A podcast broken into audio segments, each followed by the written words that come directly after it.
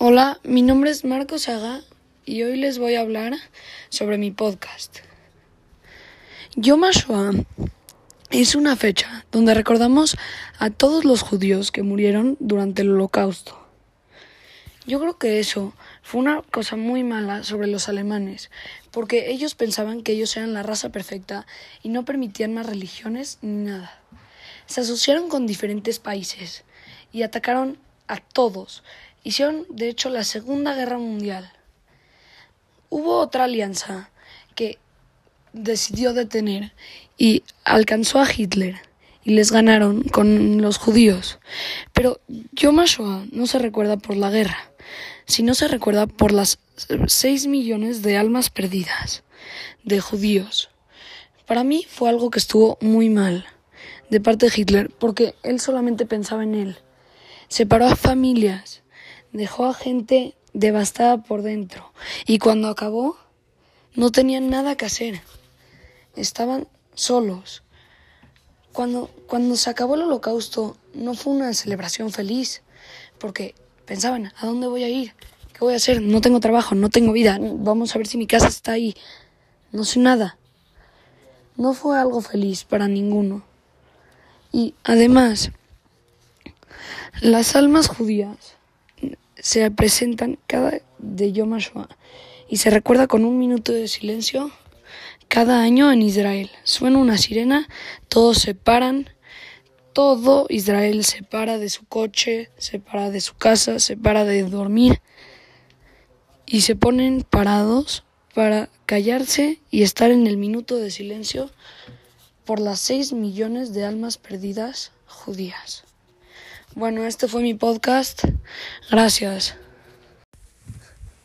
Hola, mi nombre es Marcos Saga y hoy les voy a hablar sobre mi podcast. Mi podcast esta vez se trata sobre la reflexión de cómo le hice para organizarme con esta aplicación, Anchors.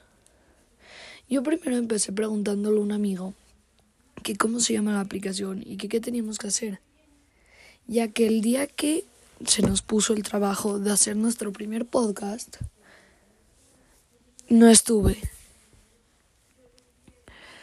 Mi amigo me dijo que Anchors. La bajé rápidamente en mi teléfono y me puse a grabar mi primer podcast. A mí eso me gustó mucho, porque a mí me encanta el periodismo y también veo muchos podcasts y noticias que me encantan. También me gustó mucho en la forma en la que te ayuda la aplicación a todo.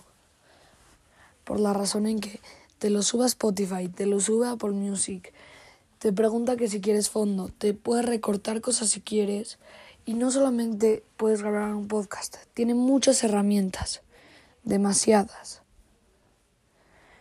Yo me organicé con esta aplicación gracias a que pude copiar el link y subir a mis trabajos copiaba el link, me lo mandaba a mi computadora y lo, y lo subía a PowerSchool.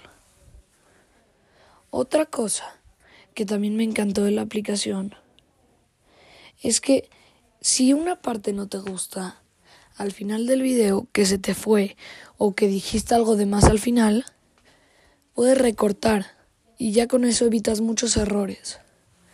Yo para grabar un podcast normalmente me tardo mucho, por la razón que quiero que salga muy bien. Y quito el video y lo vuelvo a poner gracias a que quiero que salga muy bien. También otra cosa que me gusta mucho es que salen los tonos de voz, en donde sale que estoy gritando o estoy hablando tranquilo. Cuando no se oye nada se ve muy poquita línea, pero cuando se ve que estoy gritando o mi tono de voz es más alto, sube mucho la onda. Yo me ayudé mucho con esta aplicación, a que también usé Bocarú. Era otra, otro sitio web que Mau nos hizo grabar para un proyecto. A mí me gustó más Anchors. Por eso, porque tiene muchas herramientas. En Bocarú no había ni cancelar y volver a grabar. Tenías que quitar completamente. Bueno, esta fue mi reflexión sobre la aplicación. Muchas gracias, espero les haya gustado mi podcast.